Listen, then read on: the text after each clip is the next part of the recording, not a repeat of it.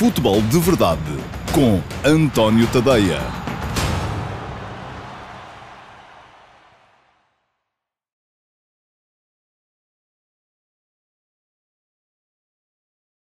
Olá, muito bom dia a todos. Eu sou António Tadeia. Este é o Futebol de Verdade, quinta-feira, dia 17 de dezembro de 2020, penúltima edição do Futebol de Verdade desta semana e penúltima também antes das uh, uh, miniférias de Natal, que já estavam, conforme avisei ontem, marcadas há muito tempo. Isto só para um, depois não aparecerem a dizer, consoante os resultados que apareçam um, no futebol um, nos dias que aí vão estar em volta do Natal, que eu suspendi porque estava com azia e tal, e aquilo, bom, enfim, está marcado, está toda a gente avisada, já ouvi muita coisa dessas e uh, às vezes até, conforme já, já me queixei aqui uma vez, até porque a notícia às vezes sai cinco minutos mais tarde ou cinco minutos mais cedo, acham que isso tem a ver com azia. Aqui não há azias, uh, ganhe quem ganhar, perca quem perder, uh, o comportamento é sempre idêntico, é sempre igual. Bom, Uh, o Futebol de Verdade, conforme sabem, vai para o ar diariamente, de segunda a sexta-feira, sempre ao meio-dia e meia.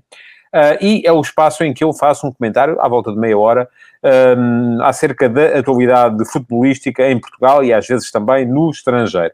Um, é aqui que eu comento os jogos, nomeadamente. Isto porquê? Porque muita gente um, se queixa também quando saem as notícias com os resultados, uh, porque é que a notícia não é um bocadinho mais desenvolvida? Não é porque não tenho essa capacidade, muitas vezes, no, imediatamente após os jogos, estou uh, em direto nos estúdios da RTP, portanto não tenho a capacidade para estar a falar e a escrever ao mesmo tempo e, portanto, uh, não consigo comprometer-me a, a, tratar todos por igual, isto é, a fazer de todos os jogos uma análise mais extensa imediatamente por escrito no final da, da partida. E depois se faço de uns e não faço de outros, aparece logo aparecem logo as queixas de tratamento desigual. Portanto, no final dos jogos há sempre uma notícia com uh, os golos e com a, uma notícia factual, e depois o comentário é feito de uma de duas formas. Ou Uh, uma questão mais abrangente, mais uh, política, vamos lá, se quisermos, uh, mais contextualizada e não tanto em cima de um jogo em particular, como é que escrevi, por exemplo, hoje de manhã às 8 da manhã, no último passo, e o último passo vai para o ar também todos os dias às 8 da manhã, é texto e está no meu site, no. Hoje de manhã escrevi sobre um, o futebol do Benfica, um, e, ou depois, ao meio-dia e meia, no Futebol de Verdade, que é um programa em uh, live, em direto, no, nas minhas redes sociais, Facebook, Twitter, um, no uh, YouTube, no Dailymotion e no meu site também. Não estamos neste momento no Instagram, porque estamos ainda a tentar resolver a tal questão de compatibilidade entre o StreamYard e o Instagram. Bom, um, e aqui sim eu faço o comentário aos jogos, faço o comentário às arbitragens. Hoje parece que um, apareceram aí eh, debaixo das pedras uma série de uh, especialistas em arbitragem, motivados pela forma como o Benfica ontem conseguiu ganhar o, o jogo ao Vitória Sport Clube, empatar, vamos lá, e depois ganhar no desempate por grandes penalidades. Um, e porque é que eu não escrevi sobre a arbitragem? Não escrevi porque as arbitragens é aqui, no futebol de verdade, e daqui a bocadinho já vou falar um, do, do, do, jogo do Benfica contra o Vitória Sport Clube. Ora bem, um, a, Taça da Liga vai, uh, tal como a Liga gosta, não é? Portanto, já temos garantidos na Final Four os três grandes.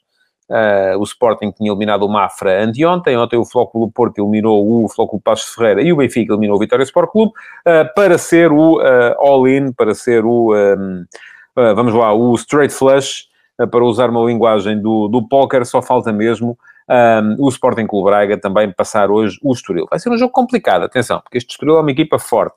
Uh, eu já escrevi também ontem sobre uh, aquilo que é o contexto uh, da organização da Taça da Liga.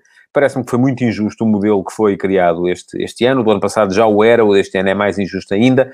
Uh, mas serve um propósito que é um propósito de marketing, de fazer daquele evento, da Final Four, uh, um evento com as quatro melhores equipas portuguesas e uh, assim vão sendo criadas condições para que isso possa ser garantido. Três das quatro já lá estão, conforme disse, falta o Sporting Clube Braga, joga hoje em casa com o Estoril. O Estoril é uma das boas, se não mesmo a melhor equipa da segunda Liga.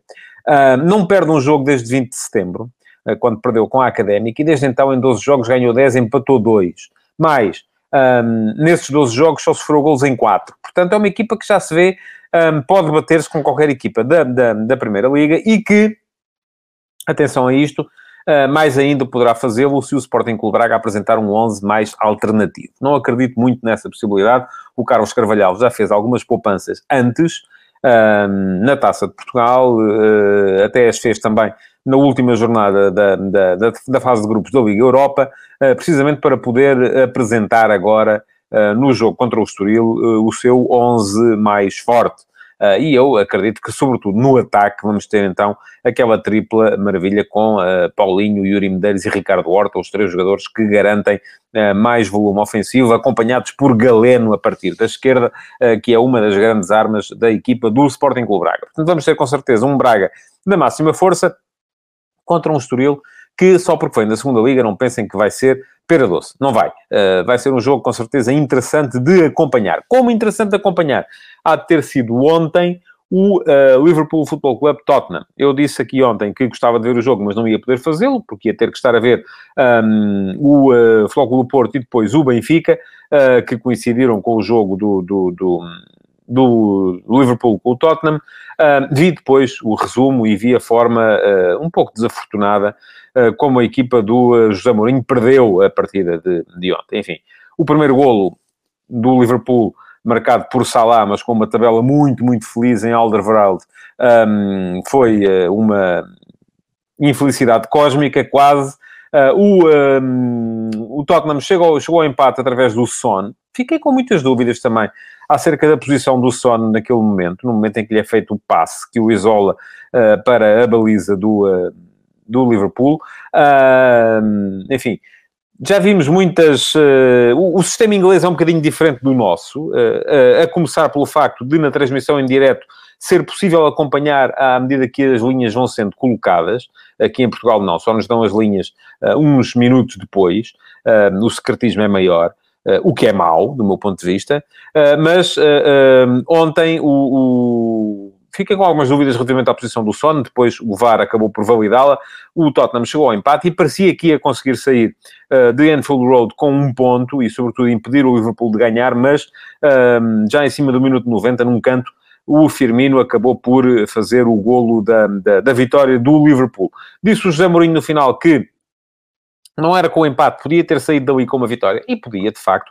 E isto vai provar um bocado um, aquilo que... Uh, até, até, tem um bocadinho a ver com as, as palavras que foram depois uh, proferidas uh, no final do Benfica Vitória Sport Clube ontem, em que o Jorge Jesus disse que só podia haver ali um vencedor, que era o Benfica, porque tinha tido mais finalizações, mais volume de jogo, mais posse de bola, mais iniciativa, e o João Henriques, treinador do Vitória, retorquiu dizendo que um, não é bem verdade, porque o Vitória também teve as suas oportunidades, e teve, de facto, uh, e que não é preciso estar sempre em cima do adversário para ser mais perigoso. Ora, o Tottenham é o exemplo acabado disso mesmo, e, portanto, se você foi daqueles que achou uh, que o João Henriques não tinha razão nenhuma, então agora também tem que achar que o Tottenham é um, é um enfim, é uma mistificação, é uma equipa que não, não está ali a fazer nada porque pratica um futebol que não tem a ver com volume de jogo, com, com, com, com muita presença no meio campo adversário. Não, vai, escolhe o momento em que vai e quando vai, vai para fazer mal. É isso que faz o uh, Tottenham foi isso que tentou fazer também ontem, o Vitória, na luz, embora nem sempre o tenha conseguido, mas eu desse jogo já vou falar um bocadinho mais à frente. Um, portanto, Uh, acho que uh, ontem em Anfield, aquilo que se viu foram duas ideias de jogo, e tal como eu tinha previsto aqui de manhã, embora eu tenha visto apenas um resumo do jogo, não vi o jogo integral, mas aquilo que me parece é que aquilo que se viu foi um, um confronto entre duas ideias de jogo opostas. Um Tottenham que se protege, que vai pela certa, e um Liverpool que ataca com muitos e que um, o facto de depois de ter mais volume de jogo não quer dizer que seja a melhor equipa em campo, porque é isso que faz parte uh, também da sua, da sua ideia de, de jogo. Enfim, temos Premier League ao rubro, conforme já alguém escreveu aqui. Um, acho que sim, acho que o Tottenham tem perfeitamente capacidade para lutar uh, pela, pela vitória na classificação final. E vou só aqui olhar um bocadinho para a tabela, para não dizer nenhuma asneira, uh, porque, uh, enfim, convém, não é? A gente não, não, não falar de cor, mas olhamos para a tabela e neste momento o Liverpool 28 pontos, Tottenham 25, está a 3 o Southampton com 24, tantos quanto tem o Leicester. E atenção que um, anda aí a circular um, um, um vídeo uh, com o seu quê de, de, de, de engraçado, com o Tim Sherwood, antigo jogador do Tottenham, uh, que estava a comentar o jogo em direto, um bocadinho à, maneira como fazem as televisões portuguesas que não têm os, dire os direitos dos jogos e uh, colocam, um, têm antigas figuras dos clubes a, a, fazer o comentário em direto, precisamente porque não têm direito às imagens, uh, e estava o Tim Sherwood a fazer o comentário em direto quando há um pontapé de canto contra o uh, Tottenham, eu a dizer, ah, disto não tenho medo nenhum, porque o Tottenham tem uma superioridade tal uh, no jogo aéreo que não, daqui não vem perigo, com certeza, e neste momento pimba, bola na cabeça do uh, Firmino e bola dentro da baliza do adversário. É o pesadelo de qualquer comentador desportivo. Um, ainda hoje de manhã o meu filho me perguntava se isto alguma vez me tinha acontecido. Eu assim tão descarado acho que não, mas pode acontecer, porque de facto uma coisa é a tendência e outra coisa é aquilo que acontece em cada momento, e pode sempre haver uma exceção que só não vai fazer mais do que confirmar a regra. Ora, um, estava a dizer isto porque uh, lembrei-me a propósito do Leicester que o Gary Lineker também já tweetou. Um, se, se não se lembram, naquele ano famoso em que o Leicester foi campeão inglês, a equipa do Cláudio Ranieri, uh, completamente contra as probabilidades todas. Uh, o Gary Lineker, quando se começou a falar na possibilidade do, quando o Leicester chegou ao topo da tabela, ainda muito cedo na época, disse que uh, se o Leicester fosse campeão, apresentava o Match of the Day, que é o domingo desportivo do futebol inglês, um, e ele é o apresentador, na época seguinte, ou nesse, ou nesse ano, apresentava o Match of the Day em cuecas. Ora bem, o Leicester foi campeão e o Lineker teve que cumprir uh, a promessa, apareceu de facto de boxers apenas, e ele este ano já disse que se o Leicester voltar a ser campeão, vai voltar a fazer a mesma coisa. Vamos ver. Eu não acredito que o Leicester este ano possa um, fazê-lo. Não vou comprometer-me a apresentar o, o, futebol de verdade em roupa interior, mas de qualquer modo parece-me improvável que isso venha a acontecer. enfim, depois é preciso contar também com o Manchester United, que tem 20 pontos, está a 8 do topo, mas tem dois jogos a menos. E é isto que diz o Paulo Neves, o Arsenal, que vai jogar contra o Benfica na Liga Europa, está uma miséria, voltou a não ganhar, um, está com 14 pontos, já está a 14 do topo mas é preciso contar ainda com o United, que está a 8 pontos com dois jogos a menos, até mesmo com o City, eh, que está também a 8 pontos com um jogo a menos, e, eh, portanto, há ali muita gente que ainda pode lá, lá chegar. O Chelsea está a 6 pontos também, enfim, eh, portanto, parece-me que o campeonato está, está aberto e vamos ter Premier League ao rubro. Ora bem, vamos então entrar pela Taça da Liga e pelos jogos de ontem, que confirmaram o apuramento do Foco do Porto e do Benfica para a Final Four. Os organizadores, com certeza, esfregaram as mãozinhas de contentes, uh, porque uh, o evento será, terá tanto mais repercussão quanto mais fortes forem as equipas que lá vão estar presentes. os sponsors gostam, as operadores de televisão também.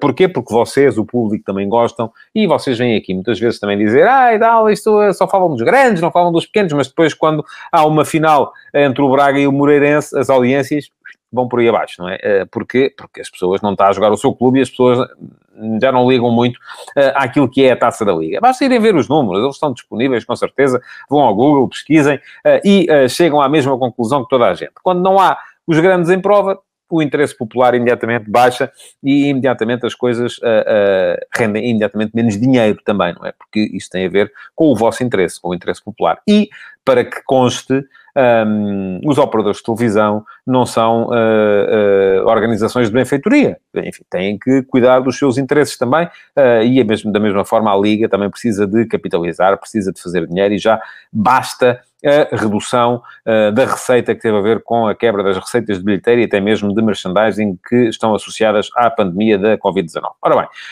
jogaram então, então o Porto e o Benfica, ambos se apuraram. Vou começar pelo jogo do Porto. O Porto recebeu o uh, Passos de Ferreira, uma equipa que já lhe tinha ganho uh, neste, nesta época, ganhou por 3 a 2 um, no estádio uh, Capital do Móvel e uh, num jogo em que o Passo Ferreira até tinha sido prejudicado pela arbitragem, porque o resultado poderia ter sido mais amplo.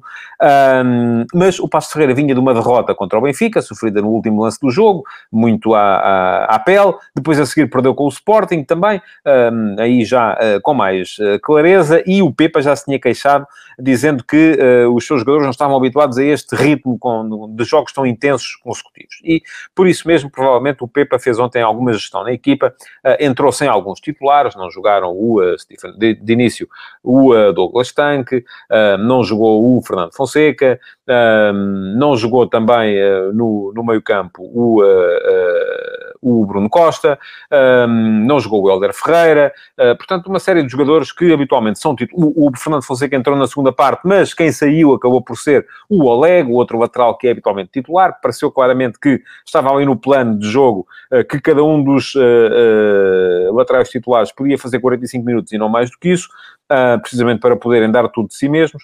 E isto, no entanto, não significou um passo de Ferreira muito inferior. Aliás, eu acho que o Passos acabou por conseguir discutir mais o jogo do que tinha discutido uh, na Taça de Portugal contra o Sporting, não tanto como tinha discutido uh, no campeonato contra o Benfica. Porquê? Porque o Fogo do Porto também apareceu sem algumas das suas principais pedras. Não estava, uma, não estava o Marega logo a começar, isto que diz o José Fidalgo, Tony Martínez a pecar muito na finalização, nunca foi um jogador de fazer muitos golos, Taremi tem de ser levado mais a sério e entrar mais vezes no 11 quando joga marca. Sim, uh, uh, acontece que para jogar o Taremi é preciso haver ali uma conjugação de fatores que ontem não estava, não estava assegurada. Um, e eh, a não ser que ele jogue como ponta de lança único. Ora, o Porto ontem apareceu em 4-3-3, mas com algumas alterações relativamente àquilo uh, que é uh, uh, a ideia original da equipa. Porquê? Porque estava o Tony Martínez, em vez do Marega, como ponta de lança, é um jogador muito diferente, mais marcações de apoio, menos profundidade, menos explosividade, um, o mesmo desacerto em termos de finalização, se quisermos. Um, depois, apareceu com o Luís Dias de um lado e o Felipe Anderson do outro, e o Felipe Anderson tarda a confirmar. Ele é sempre o primeiro a sair. Voltou a ser ontem o primeiro a sair na equipa do Porto. Um, e isto também não deve ser bom para a cabeça do jogador. Um, enfim, podem dizer-me, é um campeão, é um craque paga peso de ouro, tem mais é que aguentar e tem mais é que ser capaz de lidar com esta realidade que é a de, neste momento, o treinador não estar a gostar do, do rendimento dele. E, portanto, tem é que provar ao treinador que ele está enganado. A verdade é que não é isso que está a acontecer. Felipe Anderson voltou a passar ao lado do jogo, a jogar ontem a partir da direita, uh, com o Luís Dias a partir da esquerda, e o Corona a aparecer na posição que normalmente é do Otávio, a terceiro médio, a jogar mais por dentro, mais no corredor central, a cair nos flancos quando isso se justificava, mas a verdade é que nem o Felipe Anderson rendia, nem o Corona uh, rendia, porque o Corona a jogar à direita, e viu-se na segunda parte, a diferença que é uh, ter o Corona a jogar ou não na sua posição natural uh, é outra coisa, além de que também o Corona não está assim tão habilitado quanto isso para fazer a posição que normalmente é do Otávio, que é tem mais rotinada. Qual é essa posição? Terceiro médio, corredor central, a cair nos flancos quando os extremos aparecem, ocupar o espaço deixado livre pelos extremos quando estes fazem diagonais curtas para o corredor central. Ora, um, o Porto mudou, de, como do dia para a noite, com a entrada do uh, uh, Otávio para o lugar uh, do Felipe Anderson, porque o Corona passou a estar na sua posição natural, porque o Otávio um, dá uma dinâmica diferente à equipa. É isto que diz o José Fidalgo também. Viu-se logo a dinâmica que deu à equipa. Sim, é verdade. Um, é queimar linhas em posse, a transportar, a ser capaz de jogar dentro do bloco do adversário, coisa que o Corona pouco fez durante a primeira parte, uh, e o Porto mudou e uh, acabou por chegar uh, ao golo e mesmo ao 2 a 0, já na segunda parte. Um, enfim, o primeiro gol sai de um lançamento lateral. Há ali alguma algum trabalho naquele golo. Não vou dizer, é uma bola parada, é um lançamento, mas o Porto já tinha mandado uma bola ao poste, uh, à barra, perdão, um, uns minutos antes, numa jogada igual, lançamento lateral, um dos centrais a ganhar a bola ao primeiro poste, a cabecear para trás e a aparecer depois um companheiro um, a finalizar. Neste caso, o companheiro não apareceu a finalizar porque o guarda-redes do passo, o Jordi, percebeu e socou a bola, só que socou para a entrada da área ou para a zona de penalti onde estava o Sarre, uh, que uh, uh, fez o gol. Chegou o Porto depois ao 2 a 0 pelo Luís Dias, parecia que tinha o jogo resolvido. Acontece que o uh, Passos reduziu uh, pouco depois pelo, pelo Castanheira. Uh, o jogo voltou a ficar incerto. O Porto parece que acusou um bocadinho essa, essa incerteza. O Sérgio Conceição tentou precaver-se com a entrada do Gruitch. Eu acho que a equipa reage geralmente mal a, a, a este tipo de substituição de tração atrás. Um, a verdade é que ontem isso voltou a acontecer, o Porto voltou a ficar nervoso e tal como tinha acontecido, por exemplo, num jogo com o Tondela, em que com 4 a 3 levou uma bola na barra, ontem com 2 a 1 levou uma bola no posto, um cabeceamento notável uh, do Stefano Eustáquio. Era isto que faltava vê-lo fazer. É um médio centro de, uh, uh, que me enche as medidas também. um jogador de muita capacidade, muita qualidade. parece que não é muito forte fisicamente, mas isso acaba por ser uma, uma condição que ele supera por uma leitura de jogo invulgar, porque está sempre no local certo para interceptar. É ágil no passe. Parece-me ser um 6 que também uh, merece mais do que aquilo que lhe tem acontecido na, na, carreira. Ele, na altura em que foi para o México, a mim pareceu-me um erro de, de, de, de, gestão de carreira. Deve ter sido muito dinheiro, provavelmente.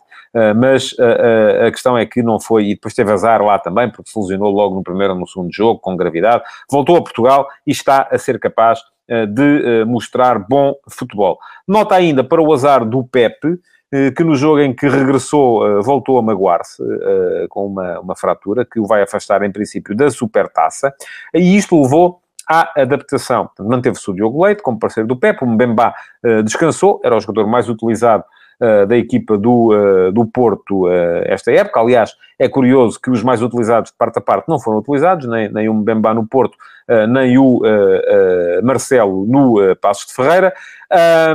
Mas uh, ia dizer que isto levou uma adaptação na zona defensiva do Porto, com a colocação do Sarre como lateral esquerdo. O Sarre pode ser lateral esquerdo. Um, Aliás, na segunda parte, a equipa apareceu muito para, para soltar mais uh, o, uh, o Corona e o, uh, e, o, e, o, e o Nanu. A equipa apareceu muito mais um, próxima de um esquema de 3 atrás do que do seu 4-3-3.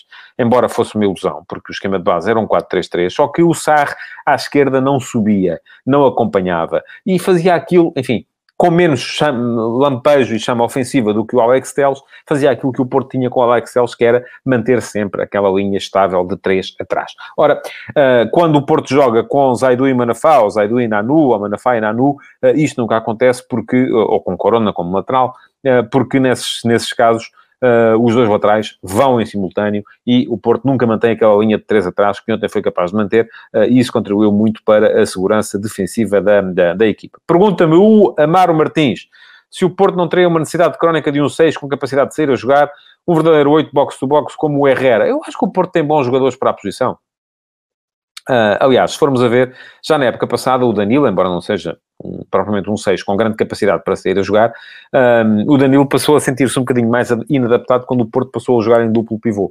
E a jogar em duplo pivô com o Uribe e o Sérgio Oliveira, a equipa está perfeitamente precavida. Uh, falta encaixar ou ser capaz de encaixar ali o Gruites e ser capaz de encaixar o Lume. Isso parece muito mais difícil, uh, um caminho muito mais tortuoso até lá chegar a equipa do Porto. Mas pronto, uh, ganhou o Porto, ganhou, uh, ganhou bem, pode dizer-se. É verdade que o Passos também teve algumas uh, ocasiões, até para marcar antes do Porto, mas nenhuma delas absolutamente flagrante. Foi um Passos que perdeu, sobretudo, na capacidade para sair a jogar, na capacidade para chegar à frente com perigo, e por isso mesmo aplicou-se ao jogo aquele ditado da água mole em pedra dura, tanto bate até que fura. Foi o que aconteceu, o Porto furou, acabou por fazer dois golos e pôr o jogo em relativa segurança.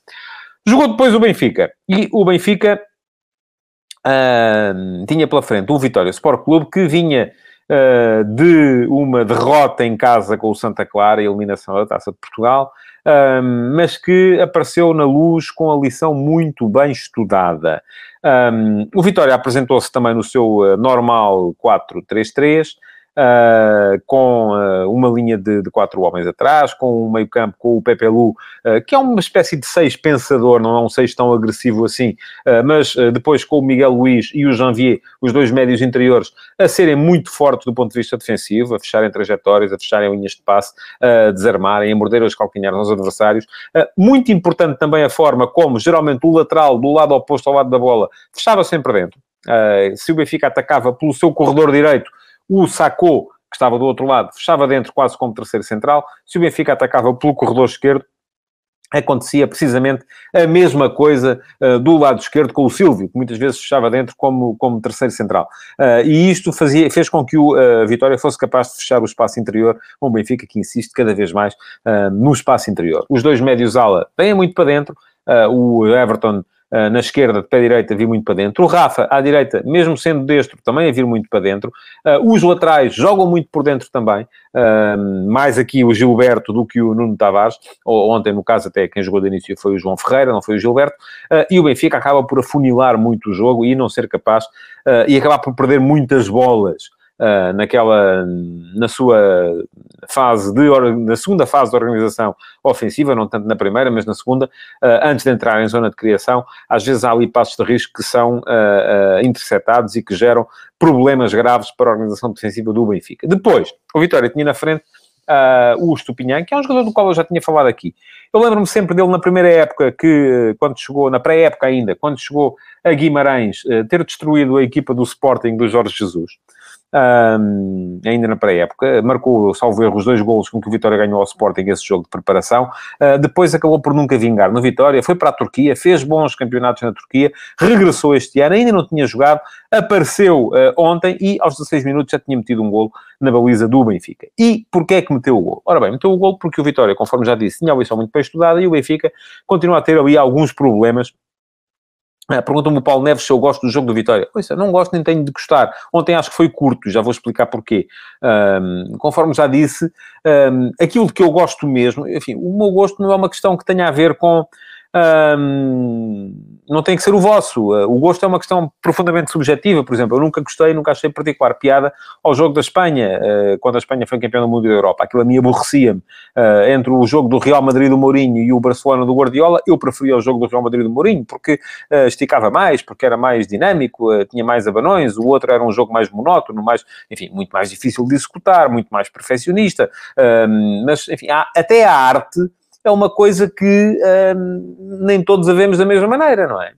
Uh, portanto, uh, a arte aplicada ao futebol, eu acho que o futebol do, do Barça, do Guardiola, era a arte, mas nem todos temos que olhar para ela da mesma maneira. Mas pronto, isto foi uma pequena, um pequeno paredes. Ora, eu ia dizer que o Benfica continua a sofrer alguns problemas. um deles é o risco que a equipa assume no passe e outro é a excessiva uh, distância que geralmente coloca entre setores uh, no momento de segunda fase da organização ofensiva. Ainda ontem isso foi evidente. Há uma recuperação de bola, a bola entra no Edwards, o Edwards com uma recepção orientada e uma capacidade para se virar, tira o Nuno Tavares do, do lance e imediatamente, se olharem, e os jornais hoje têm isso, se forem ver a, a no meu site tem lá o gol também, podem ver isso. Reparem, no momento em que o uh, Edward se vira para a baliza do Benfica, na tal recepção orientada, e bate o Nuno Tavares, onde é que está o meio campo do Benfica? Há uns 20, 30 metros entre a, a linha defensiva do Benfica e a linha de meio campo. E nesses 20, 30 metros havia três jogadores do Vitória, além do Edwards. O que é que isso significa? Que o Vitória entrou uh, nos últimos metros do campo o Edwards conduziu com velocidade, o Nuno Tavares não o conseguiu apanhar, nem sequer para fazer falta, e uh, uh, o Vitória entrou, chegou às imediações da área do Benfica em superioridade numérica 4 para 3. Uh, isto, em condições normais, em qualquer treino, é golo, e foi o que aconteceu. Bola entrou à esquerda no Rochinha, cruzamento para o meio, Estupinhã empurrou para dentro da baliza e o Benfica a perder, o que aliás tem vindo a ser uma tendência normal. O Benfica geralmente dá avanço nos seus jogos, precisamente porquê? Porque lhe falta a capacidade, uh, o tal jogo posicional uh, uh, que o Jorge Jesus tanto elogia, ou elogiou ontem na sua equipa em ataque organizado, não está a funcionar tão bem assim quanto isso, no meu ponto de vista. O Benfica tem individualidades muito fortes e, além disso, um, depois, defensivamente, uh, tem vários problemas. Uh, e tem a começar pelos problemas de composição do centro do meio campo, onde há dose de risco que a equipa assume, não há depois a necessária dose de uh, capacidade para manter equilíbrios, porque esses raramente lá estão. Ora, o Jorge Jesus veio dizer no final que o Benfica criou imensas oportunidades de, de, de golo. Um, não é assim tão verdade. Criou umas três ou quatro, sim. Uh, finalizou muito, mas criou três ou quatro uh, situações flagrantes. Uh, mas também o Vitória podia ter feito 2 a 0. A questão é esta, nas poucas vezes que lá foi, podia ter feito 2 a 0. E o problema para o Vitória foi precisamente quando deixou de ter capacidade para ir lá à frente.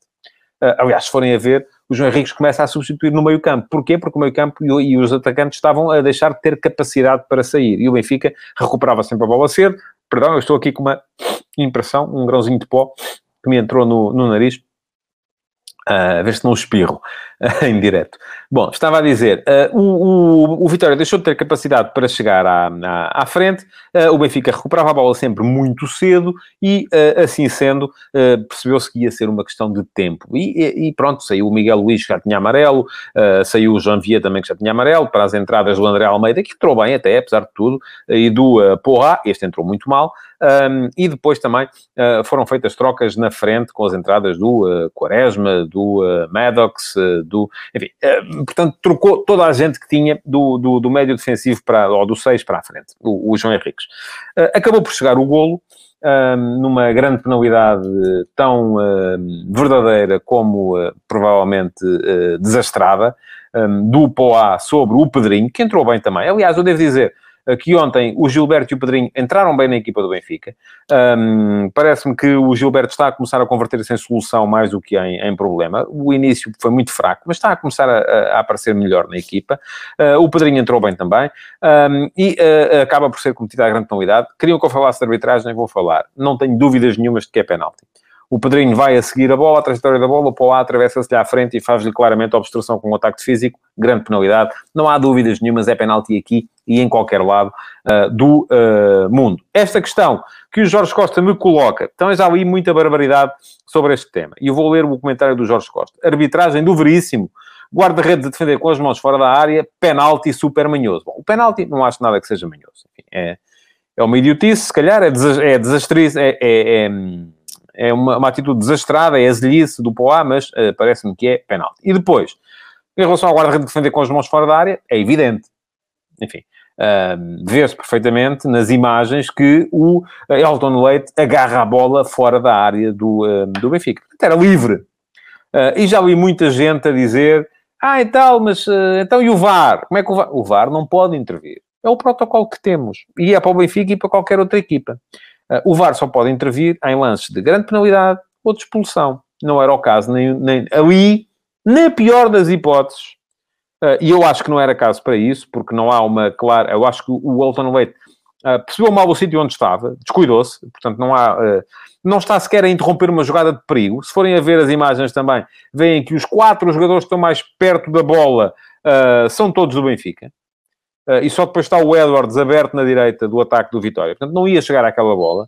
Uh, não há nenhuma dúvida em relação a isso. Portanto, nem, uh, meu ponto de vista, nem amarelo. Era livre. Era. Agora, o VAR ali não pode fazer nada. Não tem condições para fazer rigorosamente nada. Ficou por marcar um livre direto perigoso no ataque do, do Vitória de Guimarães, do Vitória Sport Clube. É verdade, sim, senhores. Mas não mais do que isso. Outra teoria também, que já ali tem a ver com a entrada em jogo desastrada do Poá. O Poá entrou para substituir o Janvier, quando o Janvier viu o cartão amarelo e quando, quando o meio campo do, do uh, Vitória já não tinha uh, capacidade para chegar à frente, mas, uh, e aquilo que fez basicamente foi cometer a grande penalidade, um minuto depois de ter entrado, e falhar depois o seu penalti com um remate fraco no desempate por grandes penalidades que se seguiu ao empate que se verificou no final do jogo. Um, eu volto a dizer aquilo que digo sempre nestes casos. Estou até hoje para conhecer um jogador que queira perder um jogo. Estou para conhecer. Uh, e a não ser que me apresentem provas evidentes de que uh, há aqui alguma maningância, para mim uh, foi azar. Foi, um, foi uma questão de um mau dia para o Poá, enfim, correu-lhe mal, tal como. e muita gente um, vem logo falar, enfim, eu já vi gente, por exemplo. Uh, já vi gente falhar golos de baliza aberta em equipas que estão a lutar pelo título, e isso não quer dizer que uh, estejam comprados. Um, Pergunta-me o Carlos Gui se não falo de nenhum jogo em particular, não deveria o VAR intervir sempre que a verdade desportiva seja posta em causa. Oh, Carlos, não fazíamos mais nada, não é? O que é que é, além de que isso é altamente subjetivo, o que é que é pôr em causa a verdade desportiva? Ontem a verdade desportiva foi posta em causa, no meu ponto de vista, não. Aliás, eu se acho, ah, o que eu acho é que temos VAR a mais, não é VAR a menos. Uh, portanto, uh, isso é a ideia que eu tenho uh, relativamente ao tema. Mas, enfim, estou aberto a, a qualquer tipo de um, interpretação. Isto que diz o Mário Oliveira, também concordo. Pô, teve azar, e não devia bater o penalti. Eu, quando vi o Poá partir para o, que tinha sido um dos escolhidos para bater o penalti, aquilo que me passou pela cabeça imediatamente foi: é um jogador que está naturalmente, psicologicamente afetado. É um jogador que entrou em campo uh, com a equipa a ganhar e um minuto depois fez o empate que levou a equipa, fez o penalti que levou a equipa para o desempate por grandes penalidades. Um, e, e, portanto, uh, uh, aquilo que me parece é que eu, aquele, a não ser que ele seja absolutamente infalível, seria o último que eu colocaria a marcar uma grande penalidade num desempate. Diz o Pedro Madureira que Cristiano Ronaldo ontem também quis falhar o penalti. Isso é clubita a falar? Pois está claro. Uh, não acredito nessa, nessa realidade, a não ser que me apresentem. Está aqui a transferência bancária, ou está aqui o tipo já foi contratado uh, para ir jogar para o Benfica no ano que vem. Portanto, não me venham com essas conversas. Isso aqui vão de, vão de carrinho, uh, porque não, não, não estou aqui para alimentar suspeições e teorias da conspiração que não posso comprovar. Bom, já devemos estar... Exato, já passamos 4 minutos da hora. Estou a reter-vos mais tempo do que devido, já está na vossa hora de almoço. Queria agradecer-vos por terem estado aí desse lado, a pedir-vos para partilharem a edição 2 do Futebol de Verdade, para colocarem o vosso like e para continuarem a deixar perguntas, que ainda vêm a tempo, para o Q&A do próximo sábado, que é o encerramento do Futebol de Verdade antes do Natal. Então, muito obrigado e até amanhã. Futebol de Verdade, em direto de segunda a sexta-feira, às 12h30